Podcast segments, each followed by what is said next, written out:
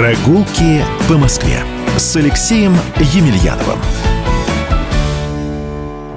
Добрый день, дорогие друзья! Это проект «Прогулки по Москве» и с вами я, Алексей Емельянов, руководитель Департамента культурного наследия города Москвы.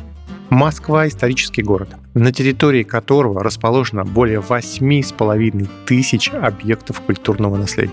Но может сложиться впечатление, что все эти объекты расположены исключительно в историческом центре. А это далеко не так. Сегодня я приглашаю вас на прогулку по Восточному административному округу Москвы, самому большому по площади и самому зеленому округу столицы. В Восточном округе находится более 300 объектов культурного наследия, от памятников времен царя Алексея Михайловича до шедевров конструктивизма – но начать свой рассказ я хочу с древнейших московских дорог. Одна из них известна еще с XII века. Представляете, ровесница Москвы вела во Владимир. Это Стромынская дорога.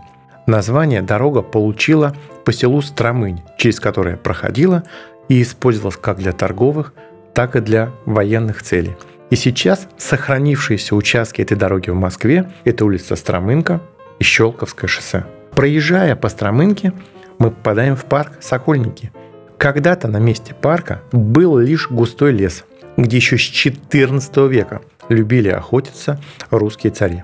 Особенно популярна в то время была соколиная охота. Так и возникло название местности. В 1878 году на территории Сокольничьей рощи устроили общедоступный парк.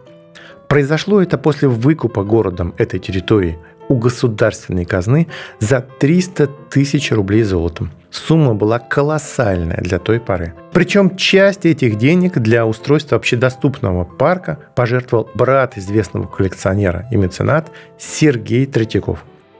Ну а в 40-е годы 19 века началось активное строительство дач. Хочется обратить ваше внимание на одну из дач, владельцем которой был московский городской глава Иван Артемьевич Лямин – Дача Лямина – редчайший образец загородной эклектики.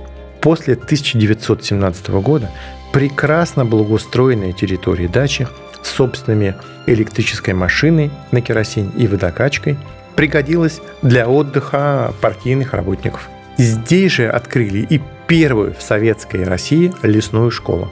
Вот для учащихся и было решено провести первую советскую новогоднюю елку. На нее даже Ленин приезжал. И вы тоже, дорогие друзья, обязательно приезжайте в Сокольники. А после прогулки по парку мы возвращаемся на улицу Стромынка и видим перед собой когда-то самое высокое здание в округе – пожарную каланчу, строительство которой завершилось в 1884 году. Красно-кирпичное здание каланчи строилось на деньги горожан, которые собирались целых 18 лет – и сегодня пожарная каланча стала символом района, сохранив, между прочим, свою функцию до сегодняшнего дня. Здесь же, на Старомынке, находится и знаменитый конструктивистский клуб «Шестеренка» мастера авангарда Константина Мельникова. После реставрации в его стены вернулся театр Романа Виктюка. Дорогие друзья, это лишь малая часть памятников, расположенных на востоке столицы. Ваш персональный маршрут может быть абсолютно другим – но не менее интересным. Выбор локаций только за вами. До новых встреч, ваш Алексей Емельянов. Прогулки по Москве.